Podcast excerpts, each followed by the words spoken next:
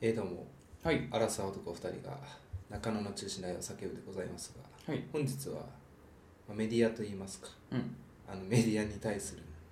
根底をちょっと覆すといいますか真相を究明していきたいと思いますメディよろしいですか今回非常にセンシティブな内容になってくるかと思いますがアうん。あのですねうん。ツイッターといいますか X であの見たんです動画をうん。その動画というのは、うん。質屋にうん。女性がねうん。カバンを持ってってうん。あのーまあ、いわゆる昨今流行っているのかちょっとわかんないですけど全く関係ない血のつながりも何もない人とうんお付き合いというか、ご飯を食べに行ってお金をもらってうんたり、プレゼントでカバンをもらったりうん。してる方がいらして、うんそれを質屋でもらったカバンを売ってうん。鑑定してもらった結果偽物だったって言ってはいはい。あのお怒りになる動画があったんですよなんで撮れたんだこれはテレ。ビはカメラにあーなんでどうしてどうしてでどういうこどうしえまずさいろいろ関門があるわけじゃんまず質屋にずカメラを置くってことじとそれは関門ないでしょ。別に撮影許可をもらってんじゃないそうの、質屋さんに。それはきょ別に関門じゃないでしょ。普通でしょ。ゃんまず許可を取るという一つのステップがあって、うんその後さ、うん見つけなきゃいけないじゃそうだねん。カバンを売る人そうだね。そうそうまあまあ場所なんじゃないかな。うんエリアによってさ、ほらう、ん逆入りはある程度波あるじゃない。うんうんこの曜日なら、うんうんまあ何組ぐらい客が来るっていうのはもう前もって店側も分かってるから、うんうんじゃあまあその曜日のその時間帯が人多いんでこのぐらいに来てくださいって言うとするとあーあーなるほど店側から情報をある程度仕入れてるわけまあそれはそうなんじゃないだってじゃないと取れないいなんか誰もいない時間帯に行ったも無駄だからなるほどね、うんでさ次はようんお客さんというかその質屋に入れに来た人がいるわけでしょ、うんうんそその人の OK もらわなきゃいけないじゃんこがむずいとこだよね、確かにモザイクをかけてればいいのかってうんうんでもさまさか何も言ってないで放送されてるのかねうん一切うんいやー分かんない俺も、でももい一人うんなんかこの場所使いますっていう言い方は多分せずうに、ん多分その日はなんか貼ったりしてんのかな貼るあだけあなるほどなねんか今カメラだからカメラがあることは気づくわけじゃん、おそらくそれねだから今取材取材というかねこう追っててあの撮影してましてただまああの使うことはあるけれども当然顔は隠すし声もわからないようにしますっていうなんかいうのはなん前提としてあるんだろううんね、ででもそんなん書いてあったら絶対いやじゃあ違うとこ行こうとか今日やめようってなるよねうん普なる通はなるなねるうんでもまあ世の中にはそれでもいいやって人もいるんじゃないいやすすごいお怒りになっててうんうんうん難しいね偽物だってことに対してそねうそうそうそうそうまあ怒るよねそれは本物だって言われてもらってんなあら確かに まあ売りに行っちゃうっていうのも悲しい話ですけどねいや俺売りに行くことすごいいいことだと思あなるほどう誰かに最近俺もうねあの SDGs とかうんうんにやっぱりすごい感化されてるかうらんやっぱりねうあの自分で使わないものはイコールゴミではなくて誰かの使うも使わないあーなるほのどになるんならばそんなに素晴らしいことはないじポゃないジティブですねそうだから古着とかも本当にいいと思ううんうんうんそうじゃあ最近本当古着を多く取り入れようと思ってるああ SDGs ですねそれそうだろうんそうそれいいじゃないそういう SDGs 足がね前向きに取り組んでるのはイロハスぐらいだねなんだっけ色ノンラベルのイロハスアあマゾンあそういうことのねあれは SDGs ですね確実にないんだもんラベルがまあそうだよね、うんまあ本来はあるなきゃいけないの小売店で売るときはえそうなのラベルないといけないって決まりなのないといけないじゃんあまあいや最低限ボトそルにの直接書いてあ印る刷さそれうてそるうそうそううんそんなことができるのかという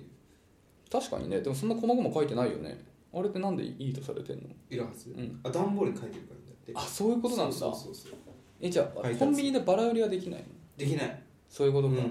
段ボール売りしかできないのそうそうそうそうそうえだからー、郵送限定なのかななるほどねうん SDGs だねあれはうんいいと思いあますとなんだろうねあとなんだろうね僕がやってるのは古着を買うことだけうんあとあのレザーは合皮レザーはレザーレザーの服が欲しい時は合皮もしくはコーヒーあああもしくは古着さ一番さなんかちぐはぐだなって思ったのが、うんマクドナルドをウーバーイーツで頼んだわけ、うん紙ストローなんだよ、うん今は違う戻ったのかなプラスチックかな、うんその雨の日はさ紙ストローを濡れないようにするためにビニール袋 に入ってうん、 なるほどないやそうるいなんうか、矛ね、盾はい考えるそういう矛盾はいくらでもあるよおーねってう本ん当にそういう矛盾は本当にある減ってるといいんだけどね世の中のこの消費量がうんプラスチックとかビニールとか結局使う人がいたらさ生産しちゃうからさ、そううだね、んいやまあ難しいよねそそここははねねなんか簡単に取り組める SDGs なんだろうただ物持ちの良さは私は異常ですから人より も何年も同じ靴履きますからああいいいいそういう ことそういうことやっぱりうんそういうことだと思うよしわしわのトートバッグとか使いますからねやっぱなんかその消費を減らすというかそのあるものを長く大事に使うっていうことがうん我々庶民にできうんるすごい大きい一つの活動だと思うよ。ああそれでさちょっとさ、難しいことが一個あって SDGs における、うんこれ大事なポイントだと思うんですけどさ、残りギリギリのトリートメント扱い難しくないどうやって吸い取るの全然余裕よあんなのふたキャップ外してポンポンポンだよ出過ぎちゃうねあれで も戻すいや分かる分かる SDGs だね出過ぎる時あるよねそうそうあるのよあれね腹立つんだよねあるあるでしかもさなんかさまだいなんかさ例えばじゃあボトルの中の残りの量でいうとトリートメントねうんボトル100に対して20ぐらい残ってるとするじゃんうん吸い上げてくれなくない全然なんかそこの方くすなんか多分ドーナツ状になってるあだからそういう時はもうあのこれカンカンカンカンカンカンってやって中のやつをこう端とかに寄せいやわかてるこうみんなそれわかるんだけどうまくいかないの全然そうだねそうなんかそういうさなんかなんか発明してほしいよそねうそうそう最後まで使い切れるみたいなそうそうそうそねこにさあると思うよ SDGs の鍵がねそうそう そういや別に最後の一滴までどうなんだろうなそれもまあねむずいのよ結構いいと思いますよ赤さ、はい美味しい牛乳とかもさあの形状ね最後の一滴まで入れづらいなああ牛乳パックそうそうそうそああそっうキャップのやつ、そうかそっかあれは直で飲んでるからいけないのかうんえ直で飲んでる直ので飲んでますよ SDGs なんだってコップとか使わなくていいんだもんだって せ洗う時の水をね節約できるんですよいやいやいやいやいや SDGs ってそういうことじゃないいや 知ってますわかる持続可能ってことだからうなるほどねそう最後の一滴まで飲みたいんですよ、すごいね口飲みしてんだん口飲みしてんの直接飲んでんのいやあのこここんなにそれマジうん俺ちっちゃい時からさうん口飲みしたものはさう、んもうその日中に飲みきんないといけないっていうルールをさうん母親から言われて俺いまだに絶対そうしてるけどたまにそういう人そういうしてない人を見るとうんびっくりするんだけどそんな人ないのかないやいやした方がいいですよした方がいいそのバイキンとかもさそのペットボトルもさ 500ml のペットボトル1日で飲んだ方がいいって言われてるからあやっぱ言われてんだ言われてるあそのそうなん菌だが繁殖するってでもそうだよね、うんそうだよねあったかいじゃあ間違ってなかったんだそういうとこサボっちゃうんだよなでサボっちゃうとかだよねで もでもだからそのあれだよね賞味期限とかは、結構微妙なところでやっぱもうフードロスは本当に極力避けたいと思ってるうんもう単純にもったいないからまあそうだよ単純にもったいないだからサステナブルじゃないよね単純に もったいないもったいないからなんか本当必要最低限のものしか基本的にだからううち1週間買い込んでるから、うんで1週間で使い切って基本的に冷蔵庫リセットしてたからねだけど時々さうん卵がさ1個だけさ2日過ぎてる、ああ卵怖いねまあ、正直俺1日なら余裕で行く、うん2日もいけるかもしれない、うんけど3日ぐらい行くとちょっとももやもやっとうそう火通してもちょっと怖いなって思っちゃうよね難しいとこ難しいねそうでそこのラインがね分かんないあのなんかご飯も炊いた後ずっとお釜に入れたまま忘れて次の日になっちゃって冬とかはもう正直全然大丈夫なんだけどやっぱ夏とかはさもう明らかダメな時はまあ仕方ないけどこれどっちだみたいうな、ん一応こう香りは大丈夫そうだけど捨てよう気持ち今んとこ捨てちゃってる他で補おう譲れないものはやっぱり嫌 だよそれぞれああるよな、もったいないなと思っもてったいないけどうんでもさ難しいやなこういうのもさあったよ中学校とかの美術の時間で地球温暖化啓発ポスターを作ろうみたいなの私なんだっけなんかフライドポテトのパッケージ書いて目書いて涙流してるポスター書いた記憶ある どういう関係性がなな捨んてないでみたいなどうすフライドポテトが泣いてるみたいなどうあそうそうななんんだそうそうそうそうなるほうんでもさこれってさどうなんみんなが同じ意識にならないといけないと思うんですよ結局うんじゃないと世の中に割り箸ってなくならないと思うんですよ、うんうん、どうしたらみんなやってくれるんだろうなっていう私もやってない部分たくさんあると思うんですけど、いやださそれをもう地道に、まず自分がやって、うんそういうアクションを起こせる人はやっていくじゃない、うん、革命家たちだそうで身近にやってる人が多いとそれにあー習ってなあるあじゃあっていう人いるじゃん、うでいずれそれがもうマジョリティにんな輪るになって広がっていそうくそうするとみんな焦ってあやべやべってなるってことだな、すごい社会の勉強だそそうだういう意味ではすごかったの狛江高校のあの自販機の隣に置いてあるリサイクル10円もらえるマやシつンみたいなやつを、うん、ほぼ使ったことないけどなえ本当にうん使ったことない使ってた使ってたよ自販でそんなになんか飲み物買った記憶ないんだよねマッチとかしょっちゅう買ってたらしいえマッチはダメでしょ缶缶でしょ缶缶缶缶じゃないと10円もらえないよ缶だよペットボトルじゃなあい缶かそうだから缶なんて買うことなかったと思うんだよねああないね確かあれもさいいよねなんかわざとああいう音鳴らしてんのかなんかワクワクするんだよね入れたとだから入れたいっていう金以外の10円もらえる以外の何かエンタメを得られるからああ楽しめるそれをなるほどねリサイクルをそんな感じで音とかなってたっけあベコベコって缶が機械に潰される音あなかなか聞く機会ないじゃん 人間が潰そうとは聞いたことないといい音だよなそうそうあー無残にもさ破壊される缶の音 っていうのは気持ちいいものがあるからさそう機械になるほどねプレイス機の映像とかさああ分かる夢分中かで見るち分かゃうるとか楽あしいるよね、ううんん、気持ちいいよねなんかそうそう綺麗にねクシャってなるとねそうだから次あの機械を作る人がいたら透明で作ってほしい見えるようにしてほしいそうそうそあ俺もゲームはボーイアドバンスもさうわかる回当路がね然透明だったクリアパープルでそうクリアパープルだったマジであれだよな本当にでそういう意味で呂布カルマが言ってたこと正しいんだよやっぱりそのメカニズムを間近に見れることで昆虫のうん美的なこう快感を得るんだろうそうだね、本当に細かく作られうんた作り物というか細かい精密だなっていうところに美を感じれば気持ち悪くないだろうって言ってることはわかる、うんなんかえー納得しかけてるんだけどうん現実無理さ仕事もそうなんだけどさうん確かにそれは正論ですよって、うんたくさんあるあるあとるはいえねとはいえやっぱりなかなかそれをねうん落とし込むことはそうそう難しい納得させることはでもさ本当にちょっと話のその虫になっちゃうけどさ、虫が怖くなかったらどれだけ夏が楽しいかうんなんかもっともっと夏を大丈夫になる気するやっぱ虫が嫌だから行きたくないとこって多いじゃんまあそれで言うとさ、うん難しいよね仮にじゃあ蚊がさうん刺してこなかったら感覚変わってきたと思どういうことう、うん虫の見た目が嫌だっていうのもあるけどやっぱ触れ合うことで嫌な気持ちになるじ嫌な気持ちになるけど痒くなったりとか蚊が嫌だからってゃん、あのキャンプやめようとはなんないもんまあなるかなっちゃう、まあ数によってはなるかうんまあでもまあ蚊はでもビジュアルは全然だし別にちょっと刺されるぐらい下手したらどうでもいいよあ本当でもやっぱりそのビジュアルとあの脅かしてくる感じでそうそうだからそうそう脅かすなと、 そうまあでも脅かすに関しては別に虫じゃなくても怖いのか結局はうん、そうそうそうそうイノシシとか、ね、なんか さいやイノシシは普通に怖い命の危険がい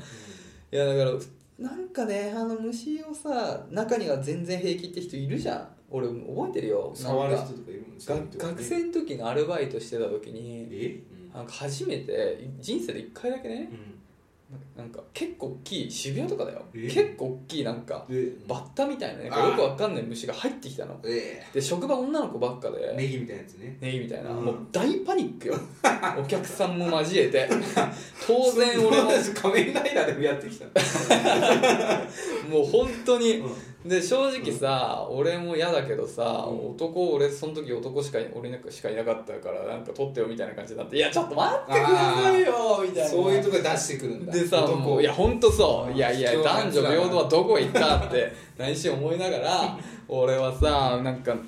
こういう袋とかにティッシュいっぱあい入かれゆてこれをまずティッシュに入れてねかゆいなんかこう遠隔で縛ったりしたらいけるかなみたいな感じでちょっといろいろ企んでたらかゆい「あ私やりますよ」って言ってお同じアルバイトの学生の女の子が普通にティッシュを、まあ、ちょっとティッシュは持ってたけどほぼほぼ素手よティッシュ越しうわで取ってうんなんかちょっとじゃあこの辺あのそあのあ外に逃がしてきますねとか言っでてうんパッてやってくれたのうんこんなにかっこいいことないよねだからさ結局2回前の配信遡るとさ、うん本の話うんコンビニ人間もさ主人公がさひたむきに世間とはいわゆる一般的じゃない考え方を持ってなんかあんまり羨ましがられない人生を送って、うんでもコンビニの従業員としては誰よりもプロなのうんなんでその人がさ珍しい目を稀有な目を見られなきゃいけないんだってちょっと待って今全然話違う僕俺その女の子を K の目で見てないから一切 いや私は思っちゃったとあそう思った人もいると思うえー、すごいみたいなまあだからすごいけどすごいけど僕が思った感想は中にはああやって虫がね何にも怖くない人もいるんだとでそういうふうに思えたらどれだけ人生豊かスでトレスがねないそうストレスなく生きれるかっていうでその子が後から聞いたらなんか地元が田舎でよく家に虫とかも入ってきてたんでこんぐらいよくあることですよって言ってたんだけどやっぱさ本当にな俺はだから人一倍なんかひ虫に過敏になってる部分もあるわけよ特にセミとかにおいてはねなんでだろうじゃあ原因を探ろうそもそもなぜだ昔は触れて全然手づかみで撮ってた、なぜだなぜなんだろうねうん、なぜなんだろうやっぱ茶色いのがいけないと思うそもそも、いやいやまあ関係ない蓋を開関係けないつくつくおしだってミンミンゼミだって透明な羽のやつらもみんな怖いあいつら緑黒とか緑茶色じゃないいや茶 同じぐらい怖い茶色が苦手な理由は分かりますなんとなくなんで揚げ物がみんな茶色だからは意味わか苦ん手じなゃいんそもそも茶色い茶色ってさいいイメージない揚げ物が嫌い揚げ物好きだろいやなんかもさう苦手ですよ最近はもう年の話 だから意味がわかんない やめてくれやめていくれやでもさ茶色のものってあんまりいいもんないじゃない言ってみて茶色でいいあるだろプードルプードルうん可愛いだろ茶色多いぞいや茶犬色のいこと中で私は苦手だね犬いやじゃあい茶や色いだかやダらックスントダックゴールデンレトリバーボーダーゴリーだってボーダーゴリーだって茶色い子はいるよ私の白と黒のがやっぱ好きだもんやっぱ好きとかじゃないじゃん嫌いな話でしょでも茶色の嫌いじゃないでしょってことよいやうんはまらないねやっぱりね嫌い嫌いではないけどさだろ、うん今そういう話嫌いかうん嫌いじゃないかって話だったら嫌いじゃないだろ茶色が嫌いって鍋さん言ってたんだよまあマイナスの要素ではありますマジでうんえワンちゃん茶色いの見てうわ茶色じゃなければ可愛いのにと思うってことまあ物によってあるかもしれませんねもしかしたらだから茶髪の女の子と黒髪の女の子他全部一緒だったら黒い方がいいんじ違う違う今犬の話をしてんだよゃない犬動物茶色い動物いっぱいいますよねうんいます茶色い動物いっぱいいますクマもそうだし、まあ、もっと可愛いなんだろうウサギちゃんとかうさ、んまあ、それこそまあ猫犬猫いっぱい茶色いるけどあ茶色じゃなければ可愛いのになってなるってこと茶色だから可愛くないなってなるってこと茶色は嫌だなってなるってこといやなるなるだあのごめんなさいこれ比較の話になってくるんですけど、うんじゃあ白いウサギとグレーのウサギ茶色のウサギいるとするじゃんどこ茶色いやいやじゃなじゃあ方がと思うどっちがいいかじゃないんだよ茶色が嫌だか嫌じゃないかって話だよ今茶色が嫌だって話をしてることに対する判例だから別に茶色と白で白の方がいいなはまあ別にそれはわかります好きなんごめんなださいそかうらですそうです茶色が嫌だかっていう問題の是非を取ってんだよ嫌じゃないですでしょそういううん嫌じゃないよ茶色だから嫌なんだけどないじゃあなんであれは集合体に見えるからか虫はじゃあ、それもあるかもねだからその呂布カルマが言う細かさが逆にうえん、ぐさを細かいの嫌だもんえぐさを出してる可能性はあるよねひまわりのズームしたやつが苦手だもんそうだね、うんででもさあのそのさハスのちょっと変わるけどさ、まあ、僕らに僕らに関してはだけどさ、そのトカゲとかはまあ大丈夫じゃんうん、トカゲとさ虫ってさ何が違うのよっていうことだよねまあ瞳の大きさじゃないですかそれはあー結構悪い話よ人間もさ目の大きい人のがさ好まれやすい じゃないそういう意味では、まうあんまあそうなのかそうなんじゃないやっぱりそういうことか瞳が見えることによって感情とかって分かると思うんですよでもトンボって目大きいよ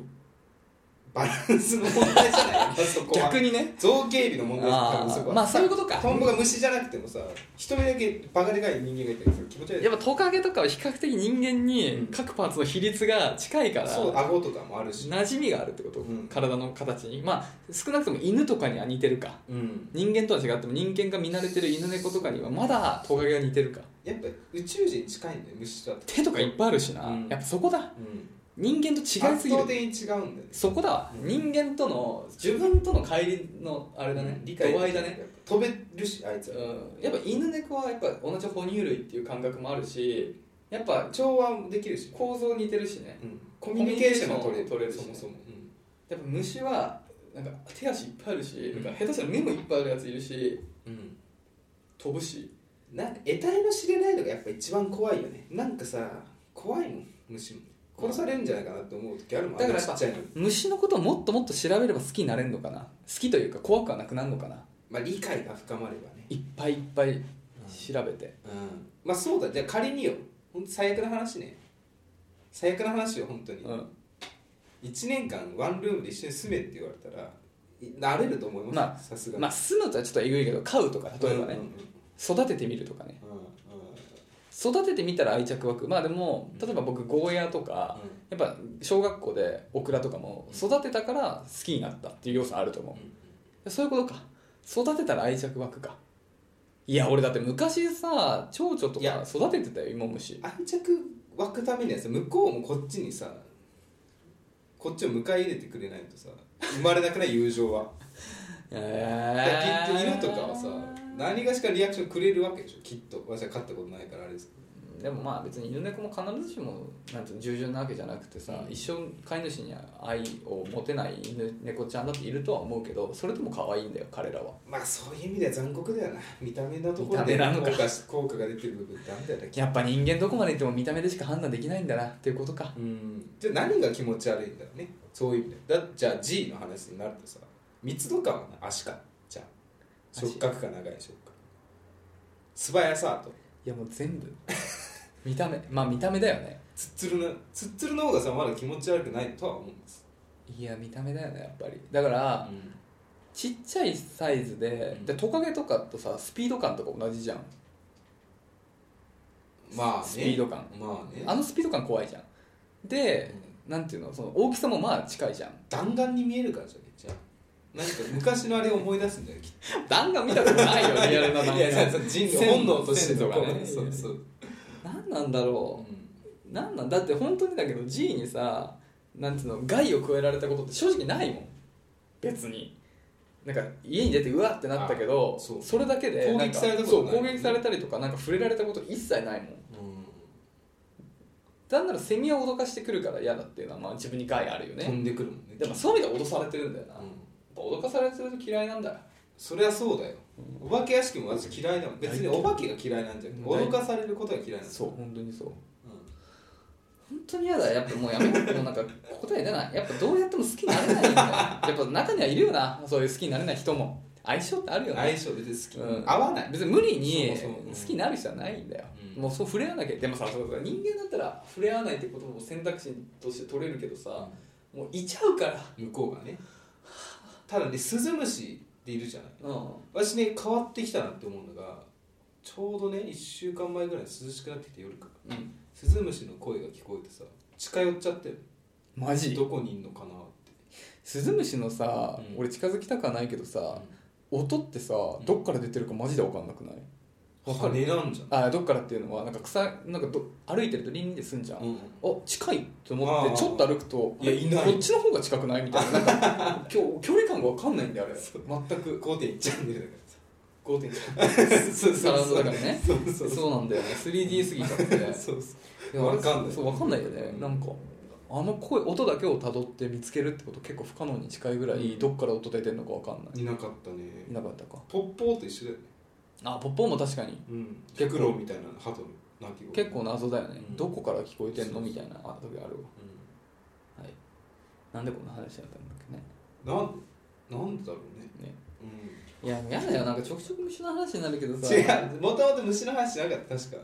なんか急にルフカルマの話になっちゃったのよナブさんがリフカルマンの話出したよ今週はそうそうなんだ っけなちょっと待ってくだ何の話してさいた何の話だご飯の話しなかったそもそも唐揚げが茶色いからとか言ってたけどそれ虫の話それもそれはもう虫の話ちょかこれ思い出さなきゃいけないコンビニ人間の話コンビニああだからコンだビニバットのあ違う違うからそれも虫の話なんだよ それはもう虫の話なんだよえこれさうんジングル終わったこれ一回覚えてないやってないと思う話し続けてるえちょっと待って私冒頭何の話だっけあ違うコンビニあテレビ局の話だメディアのうんあジングル言っやってないやってないメディアなんだっけメディアなんて言ってた真相の何の真相 解き明かすみたいなあの質屋の話ああそうだあなんでそんな話かってんの意味わかんないでも絶対やってないよタイトルコールしてということで本日も元気にやっていきましょうアラサー男2人が中野の中心で愛を叫ぶアラサー男2人が仲間の中心で愛を叫ぶ好きなこと山根宣言もやったことえどうも好きな茶色い食べ物は味噌ラーメンうわー鍋です 好きな茶色い食べ物は、えー、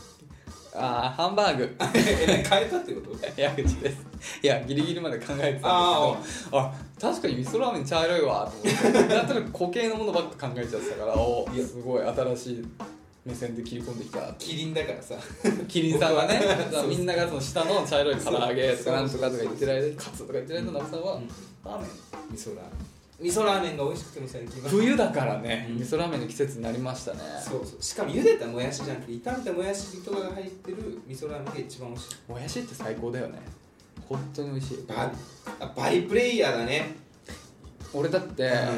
バイプレイヤーだわ好きな野菜ランンキングっていうの昔やっててよく女の子と飲んでる時にすごいねそうそのかわいいね持ちネタがあったんだけどおう持ちネタではないけどいやと好きな豆腐そうそうトー豆ク腐テーマそうこれ盛り上がるしうんやっぱうんか気になるじゃうんん他の人鍋さん何私好きな野菜ランキングトップ3トップ3、うんえもう総合的にね味だけとかじゃなくてその使い勝手とかいろいろ総合的に総合的にもうー、第3位好きだなっていう、うん第3位、はいえー、キャベツおおあのキャベツの焼けた匂いは本当に食欲をそそるよねいいねあれですよねコメント楽しみだとなんかうん第2位ネギ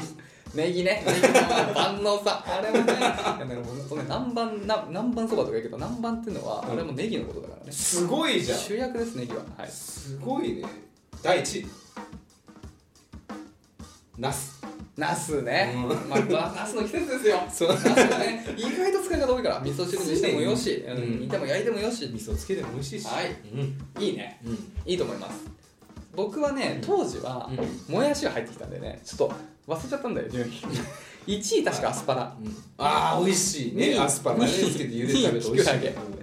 えあれ野菜なのキクラゲもまあキクラゲも栄養士で3位がもやしとか言ってたんだけどそれキリンの頃言のっ騒てたんだけ否ど 定派ぐらいまでいっちゃうよ言ってたんだけどうんいや今までそこに文句言う女の子いなかったから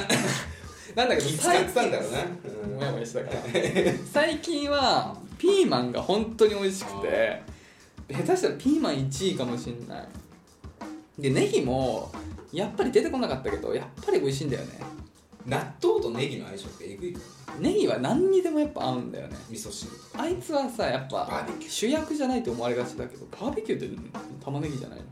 長ネギ使うのいや長ネギも美味しいですよ絶対、えー、そうなんだやったこと絶ない対美味し い 適当だろ適当だろ絶対美味しい、最近はピーマンピーマンネギアスパラうん、緑だね、うん、キリンさんだねやっぱキリンさんかなは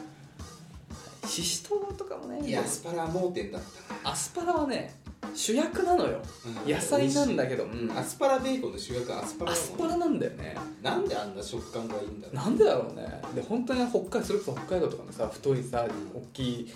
新鮮なやつのホクホクさなんか芋食べてるみたいなわかるねうん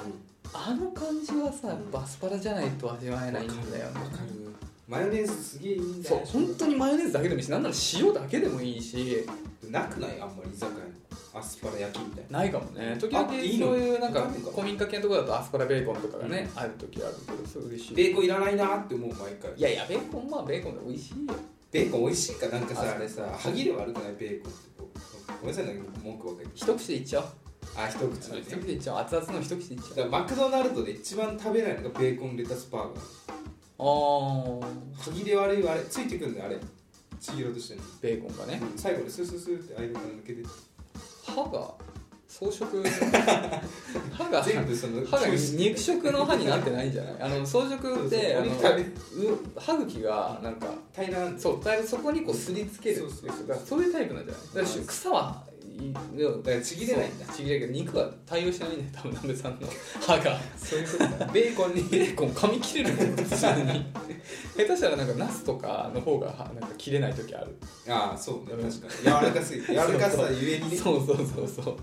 噛み切れないレタスとかははい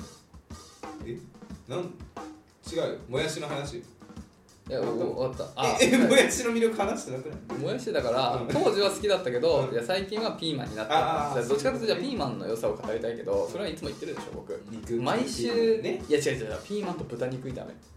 美味しいねそう単純に炒めるだけピーマンを切って、うんまあ、4等分ぐらいにしてでそれと豚肉でまああのも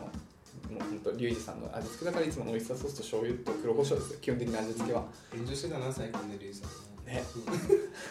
みんな特そ殊れ話すとなんかまた長くなりそうだけどでもそとにかくもうそのもうそれが簡単でうん美味しくて、でとともう卵スープとの相性も良くて、うんもう毎週金曜日は大体僕それと卵スープ、なんで金曜日かっていうとまあ、結構あの安いねピーマン日持ちするからうんほらあのあもやあもやしとかってさ基本的にもう1日2日じゃんあ使い、うん、すぐびしょってなって酸っぱくにしちゃうからそうで魚系とかサンマとかも最近ね食べてるけど、すごい焼くんだもちろんもちろんサンマとかもさやっぱ日持ち冷凍したくないからやっぱ月曜日とかになるわけよ1週間分買い込んでるからねでそうなるとやっぱ金曜日に押し付けられるのはそういう冷凍できるものとか日持ちする野菜たちででその時ピーマンはもう最高なのよすごいねようやるわ金曜日ピーマンの日だすうん美味しいピーマン美味しいちょっと焦がしてねわざと別にピーマンでそんな火入ってなくても美味しいんだけどあそうだわざとちょっと表面焦がすぐらいが最近好き焦げてるピーマン美味しくない私はねいや焦げてピーマン美味しい美味しいよねうん美味しいなんだかんだやっぱ焦げ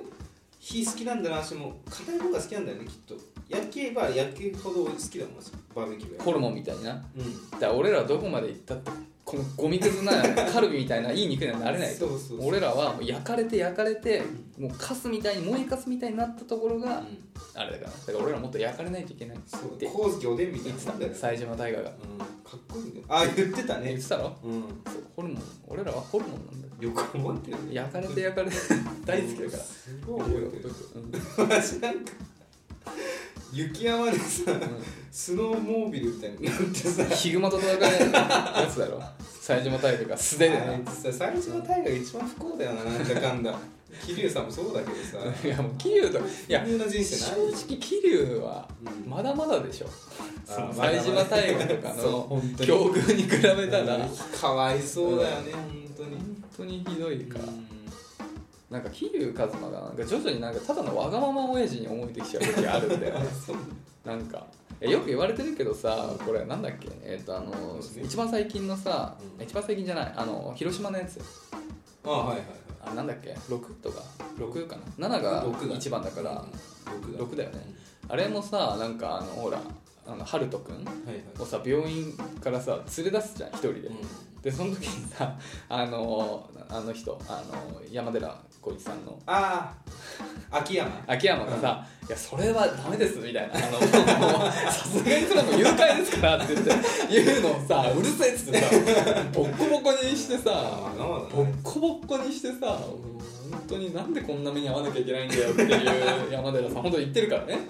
をさ後にしてさ連れていくわけだよもう本当ただのさもうわがままわがままの暴力じじ いよ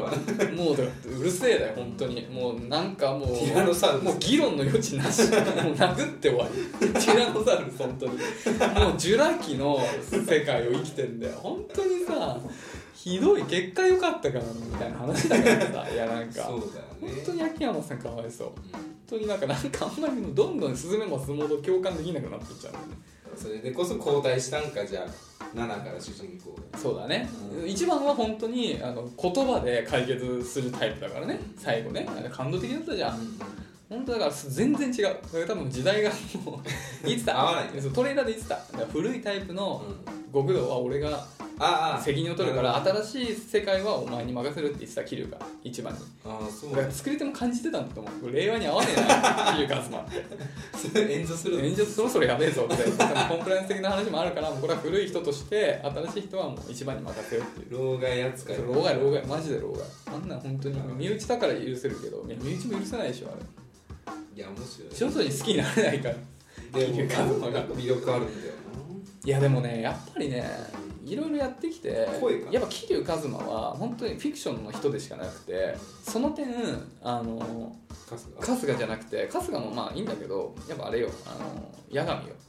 あ八神ねそう拓也演じる八神はやっぱり等身大の主人公まあもちろんかっこよすぎるようんい行き過ぎちゃあのストーっリーがいいのよそうでき過ぎちゃってるけど純粋そうでもやっぱり一般人だしそうそうそうやっぱりねあのシリーズの方がなんかね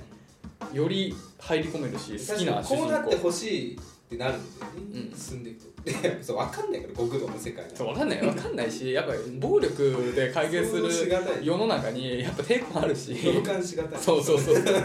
そうなのよねからの一粒なんでそんな争うんだみたいなねまあ別にフィクションとしてはいいんだけどなんか自分が操る身として秋山殴りたくなかったんだよねなんでこのあれを操作あさせられそるう秋山の方が絶対正しいこと言ってるって思いつつ秋山これ殴り続けてなんかなんで俺はこっち行かないといけないのみたいな話になるその点別にね八神は別に抵抗ないからかっこいい想像しやすいそうそう八神以外で星野君とかもさそ沙織さんとかもうだからやっぱり仇の世界がいいんだよね僕らはあなんだっけゼロかワンだったからさ山にさ桐生と一緒になんだっけ親友ゼロねああのあー錦ね錦錦に山さ錦山なんか山行ってさうん錦置いてそうれからそう だからどうやって帰ってきたの錦山に銃こうやって突きつけられてなんか俺なんかとお前に裏切られるのかみたいな「ちげえよ」みたいな「そんなんじゃないよ」みたいなもうこれからね生き続けることがお前の不幸になるからだったら俺の手で楽に一瞬で楽にしてあげる方がそれがお前のためになると思ってるっていう話をして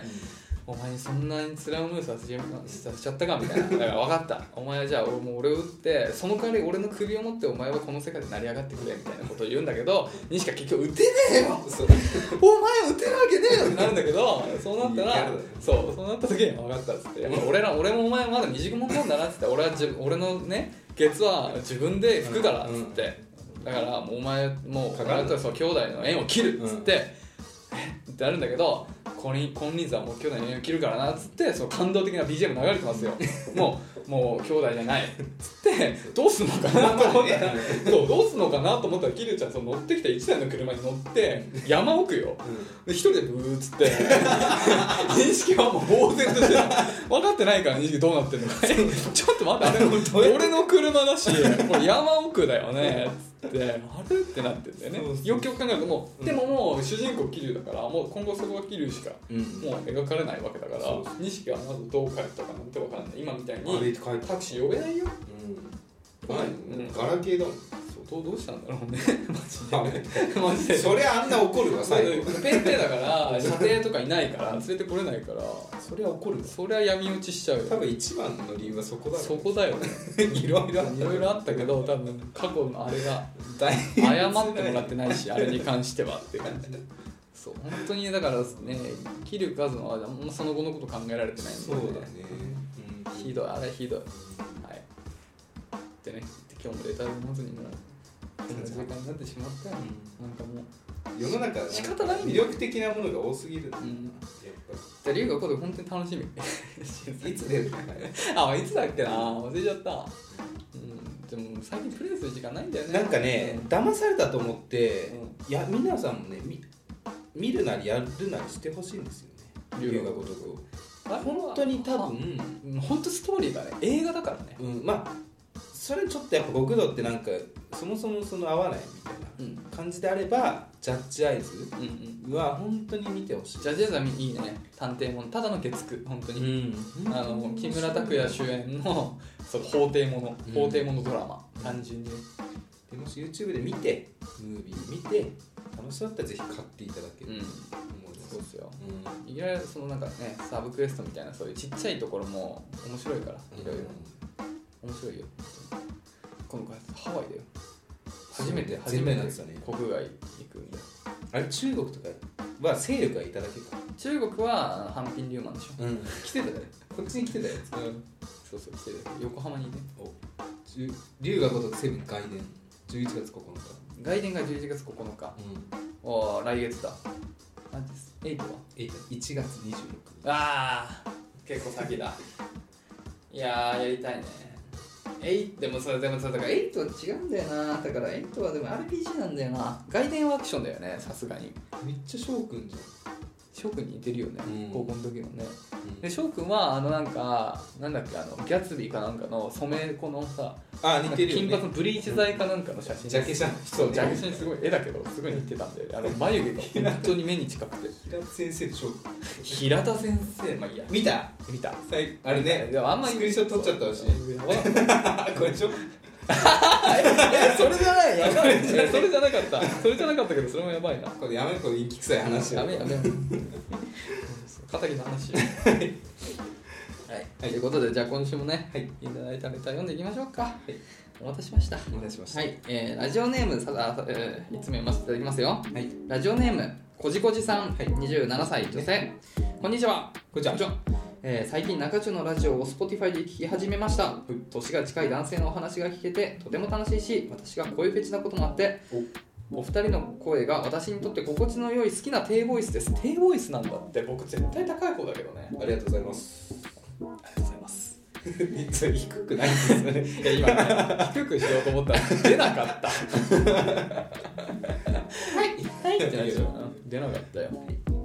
えー早速ですがご相談があります私は新卒かっこえー正社員で入社した会社を1年半で退職しました、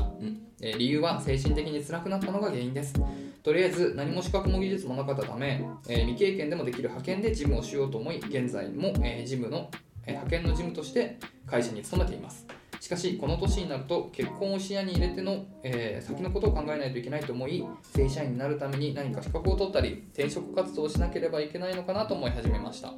えー現在結婚を考えられる男性は、えーいませんがもし今後いい人が現れた場合派遣の身だと将来を心配されてしまうのではないかと不安です私は小さい頃から、えー両親が共働きだったため専業主婦になるつもりはありませんお二人は派遣として、えー働く女性と結婚するとなると結婚を拒む対象となりますか長くなりすみませんこれからもお二人の楽しいラジオ楽しみにしています PS 鍋さんと飲みに行きたいわらおうなんで鍋さんごめんななんで鍋さん悪いねなのおでん 食べおでん食べに行きましょうかはいということでねはいなんかこれはあれだねそれこそコンビニ人間の話をしたいけどちょっと近い話かな、いやこれねうん、あそれこそ小説読んでうん変わりましたね本当あの以前は私は恥ずかしい話う、んまあ、別に恥ずかしい話ではなかったんですけど、はずばな。顔だなみたいな話をしたと思うんです中野さんみたいな、まうあ、そういう意味ではうん別に関係ないですよ職業とか そうだよねんそん、の顔がもう基準においてもう自分のど真ん中だったら、そうそう別にね全然関係ないですうもん、ん頑張って頑張私は頑張りますって話なので,、うでかつ昨今はそのね小説を紹介いただいてあの読んでるとねやっぱり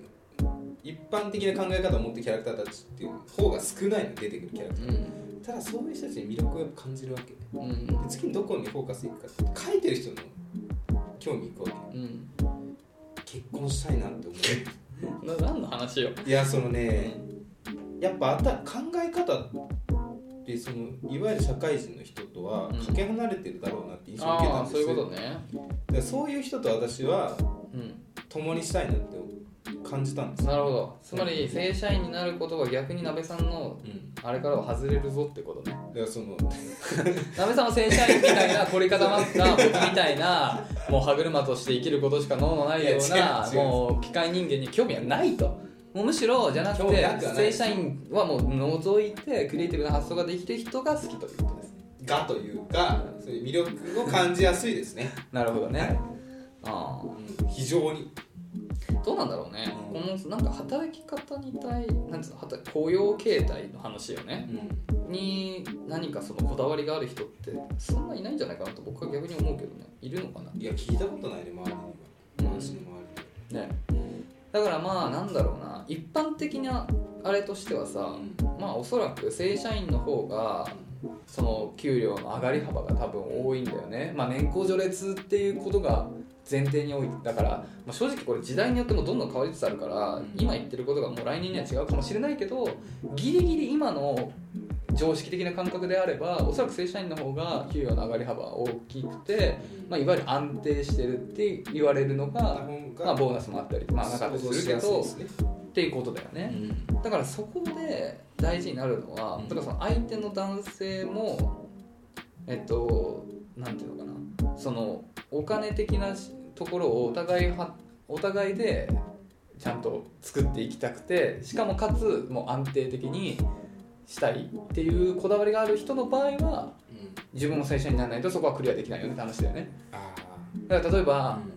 もうと一生共働きでお互い1000万目指してもう世帯年収2000万うん年収を目指したいと、うんでいいとこ住んでいい生活して、まあ、子供も、まあ、マックス3人ぐらいはもう余裕余裕でもないと思うけど、うん2000万だと、うんまあ普通に養っていけるぐらいのうん生活を送りたいみたいなのが目標ならば。まあ、1人で2000万作るより2人で、ね、そうね2000万作った方が楽だから、じゃあ相手の方にも正社員になってもらってどんどん頑張ってますので年功序列も含めうんまあっていうところがあるかもしれないだからそういう男性と出会ってしまったら確かにそこはそういう意味であの相手にね相手のそこの希望には沿わないかもしれうない、ん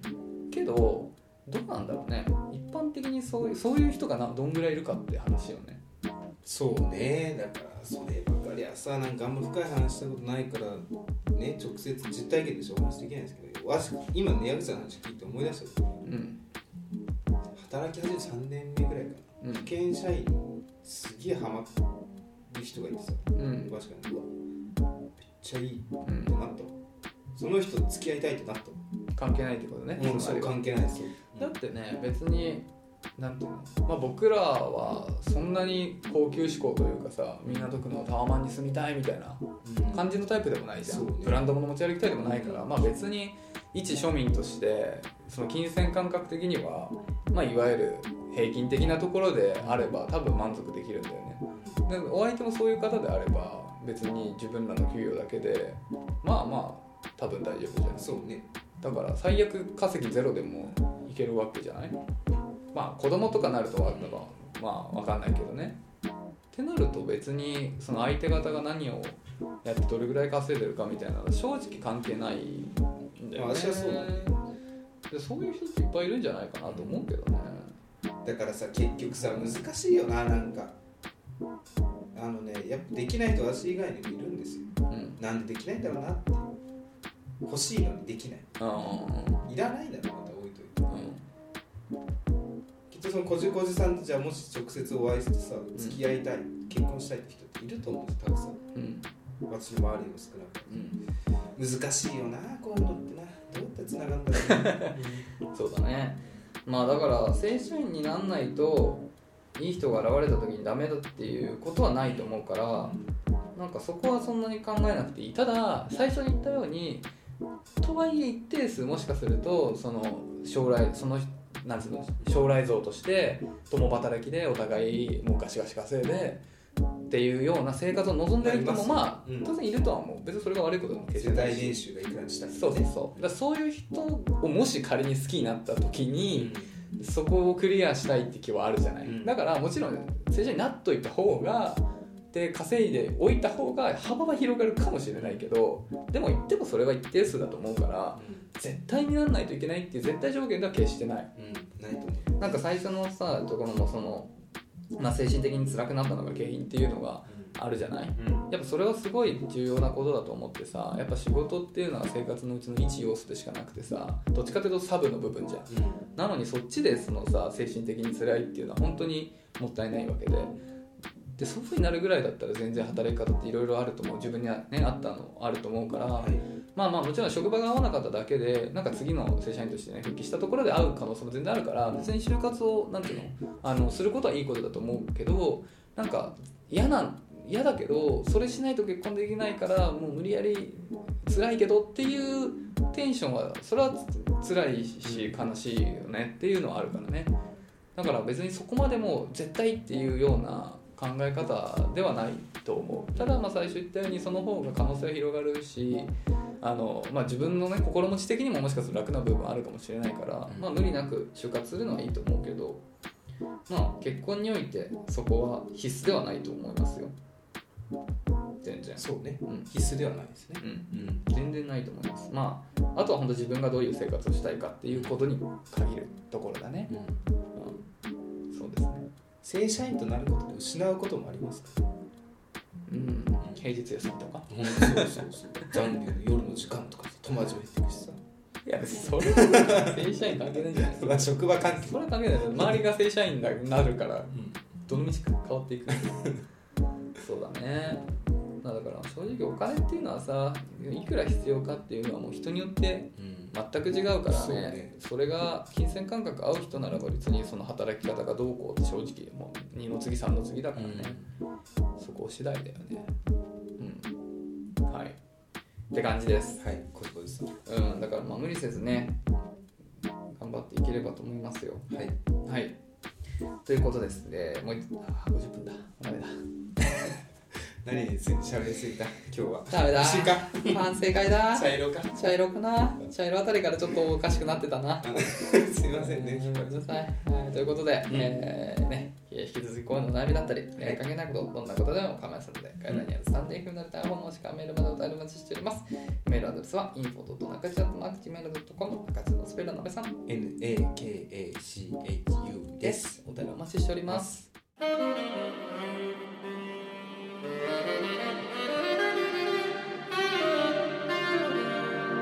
中中えー、というところでそろそろお開きでございますがはい。ちょっとあのー、2週間前の話と似ちゃうんですけど、うん本の読み方うん。皆さんどうしてますかってちょっとお伺いしてみてうん。あの読んだ後読み終わった後どうしてます矢口さん一冊読み終わりましたました今ああ。私ね次行くの早すぎるなと思ってあ、わかるわかる。一旦ちょっと、もうちょっとね噛み締めるよね。半数したいうんでもそうだよ、基本的に。なんか、いろいろ、一応自分の中で考える。だってさ、このテーマはみたいな本読み終わった後にさ、ああ、なるほど。あまあ、物語にもよるけど、うんまあ、例えばその人間失格とかさ、ああいう重たい系を読んだ後ってさ、何かしらなんかこう引っかかるじゃん。なあれ、これ最後どういうことになあーったそんうだそうみたいそうな。で、それはもう普通にそのままさ、考え続けるよね。でも、まあ、なんかエンタメ系の、なんか、綺麗に終わったって場合は、割と、もう普通に本棚戻しちゃうから。ああまあ確かにそういうのは紫のスカートの今そこに近くあなんかね小説なんか映画アニメとか以上に、うん。っていうかドラマアニメ以上に2週目すげえ面白いと思ったの小説あでもそれはあるかもしれないね。分かった上で読むそのねタイミングとかうんなんかやっぱね次々買っちゃうとねうんなんかもうすぐ行っちゃうの次のやつ次にね、もったいないなーって思うんですよ、えー、あーでも読みたい時に読みたいのを読むべきだと思うななんか僕も読書好きだけどほんと波あってなんか最近ちょっと来たけど「ハリー・ポッター」を実家から持ってきたけど結局読み終わらず明日実家も行くんだけどちょっと返そうと思って置いとけよいやいやもう邪魔だから っていうようにさやっぱ読めない時どんなに本好きでも読めない時って本当に読めないのよそれこそ集中できなかったりとそうかそういろいろ他に気が散っちゃうとかねっていうのあるからさだからやっぱ読みたい時に読みたいものを読むっていうのは結構重要で、うんじゃないと来週にはもう読みたくなくなってるかもしれないやらされてる感が出ちゃうそうそうそうそうだからもう次行きたいんだったらもう迷わずどんどん次読んででまあなんか何ももう読む気分じゃない時にちょっとなんか読んだやつをパラパラめくってさなんか部分的にちょっと読んでああ楽しいそうそうそう覚えてるかなみたいなそうそうそうそれぐらいの感じがいいと思うよやっぱ一気に本読むのってやっぱ結構体力いるし気分に乗ってないと本当にいけないからでも今多分鍋さん結構モード入っててもういける時じゃない完全入ってそるういける時はもうガンガン違うのどんどんだってさいつよ蹴りたいさみたいなあの日以来だよ3年前ぐらいそれこそ23年前だねそうだねいやいいんじゃないですか順調にいい風に読んでんじゃななんかもし万が一、うん読書にねうん興味が湧いた方がいたら、うんやっぱり、ね、読みやすい本から手を伸ばしてそうだね薄めでねあの文文体もね読む力がついてるうんうん飛びすぎた急に芥川賞芥川賞芥川賞太宰治まあ ねよく言ったわいやーでもマジえでも俺もそんな感じだったっけどやっぱ有名どころから行かない行きたくなっとちゃはうねでもそううん興味出るじゃん、なんかさある程度本読んだ後にさうんあらすじを読むじゃん次何読もうかなってするとやっぱりさ有名どころって有名になるだけあと引きあるよねあらすじですらいやなんかいやでもさ何人間失格が特殊な気がするんだよな何私はただ有名だからっていか有名だからって手取ったんだけど、うんいやそのバックボーンに惹かれたよね太宰治さんそういやでもそんなこと言ったらねいろいろいるからいるじゃあじゃあとんでじもゃなあいじゃあ三島由紀夫の生き方はどうなんだっていうあどういう方だったんですか三一枚くんあんま知らないですか全然知らないああちょっとあんまり過激すぎて言え ないんですけど最終的に切腹してなくなってますうわあすごいねだから怖いよなその時の文化だから結局さ龍之介さんもさいや文化っていうけどその時代切腹ないからねあの最近ね一枚くん最近まで生きてて平成今のそうだからやばいんじゃん平成生まれじゃないけど太宰と同じ世代太宰より長生きだよ太宰の方が先に死んでる、切腹うん、そうだからやばいんじゃ1970年んだからやばいんだよ割と普通に多分僕らの親世代だよねには時はまだ生きてたんじゃないかな多分これも戦後だ戦後全然戦後全然戦後でしょあまあまあ生まれは戦幼い時は戦争をちょっと体験してたかもしれないけどでもさ割と最近の人だよそう思うと、まあ、どこまでを最近っていうか分かんないけどでよく太宰と比較されるのあそう同じ世代まあ太宰の方が先なのかなあ一応じゃあ太宰の方が小田栄一郎がいて岸本さんがいるあそういう感じそういう感じなんかその太宰は本当に暗くて暗いなあいつなそう自分の暗い部分をうこう全面的に表現する人なんだけど三島由紀夫どっちかというとその暗いなら体鍛えろよっていんパワー系ティラノサウルスだってう いやでもねそう純粋なティラノサウルスじゃないから好きになるところはあるあるよねこのいや不器用っていうかいやもう本当に繊細な人だよこの人の文章俺と一番本当日本で好きなのは三島由紀夫だからまあ本当三島由紀夫ももう有名どころってもう草子なんだけど本当にすごい繊細で綺麗な文章なんだけどでもやっぱな自分の中のそのコンプレックスみたいなのをどうにかしたいって思いがあってそれはそういう三島みあえっと太宰さんみたいにこうドロドロと垂れ下がるんじゃなくて鍛えてそれを変えるっていう方向にいってるんじゃないかなってなんとなく思うんだけどだから結構そういう意味では正反対だからさそう書く人ってさすごいよねかっこいいよねなんかこんな期待って本書くんだって思うそそう書くっていう行為自体がさ尊いですし誰かに見せたいって思う残そうって思うのか分かんないよう書けるわって思うまあなんかそのいろんな芸術ってあるよね絵とか音楽とかでそういう中で本当になんていうのかな一個だけちょっと特殊というかやっぱりその、まあ、価値はそれぞれあるけどなんか個人的にはやっぱりその本の価値っていうのはなんかちょっとまた別格な感じがするね。えだってさ思いつくのってさいろんな人できると思うしうんそれをなんかアウトプットって出せる状態人の目に出せる状態にする力もってたしまあそれで言うならな映画もでさ音楽もそう音楽全部同じっちゃ同じなんだけど全員できないからやっぱりそうさでもまあなんでていきうなのくはないかもしれないけどこれなんそれこそなんか三島由紀夫のなんかインタビューとかでなんか言ってたような気もするけどなんか言葉ってさもうありふれてるじゃない誰でも扱うじゃない誰でも使えるもので表現するからこそ文学は難しいって言ってたねうん音楽ってさ作れる人はなるほどみんなが作れるわけじゃなくて別に常に触れてるものじゃないじゃんそれは音楽っても娯楽として存在しているからこそそこに意味を持たせるっていうのはまあ楽ではないけどまあ分かりやすいけど言葉って別にこのコミュニケーションツールでしかないからそれをこの芸術に昇華するっていうのはちょっとやっぱ特殊だねっていうことかもしれないねええだから、まあ、太宰よく比較される小説家として三島由紀夫いるから僕はこう三島由紀夫の方がなんか読んでるポジティブになれるから好きなんだけどぜひ読みやすいかってもないんですかまあ塩とか塩さかなこう確かそんなにそんなにあの分厚くあれ上下ってないかそんなことないよね上下がないよねうん確か確か薄かったこれは本当に小昔の田舎の恋愛をただただ尊く書いたただただ美しい話なんだけどみんな恋愛なのこれは恋愛だねで恋愛結構多いかもしれない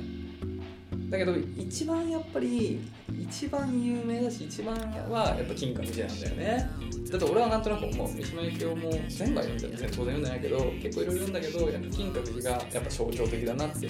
思うけどねただ金閣寺はまあ結構分量はあるかなまあまあまあ中ぐらいかな上下感には分かれてないけど厚さは多分その人間資格の倍ぐらいはあるかもしれないうんままあ、ちょっと堅苦しいですよねどうしてもああこの量かまあまあまあ人間失格2冊読む感2周するような感覚よ重たいや面白いこれを面白いと思い始めてることが良かった そうだねそれは大人になったってことだね中学校高校大学で読んでたら放り投げですよそうだ何言ねってるか分からん正直この年でも放り投げたくなる瞬間はあるかもし れないあるかもしれないはいって感じですかねはい、ご視聴でございます。よろしければ皆さんもおすすめの本を教えていただければと思います。はい、ということで、また来週聞いてください。さよなら。さよなら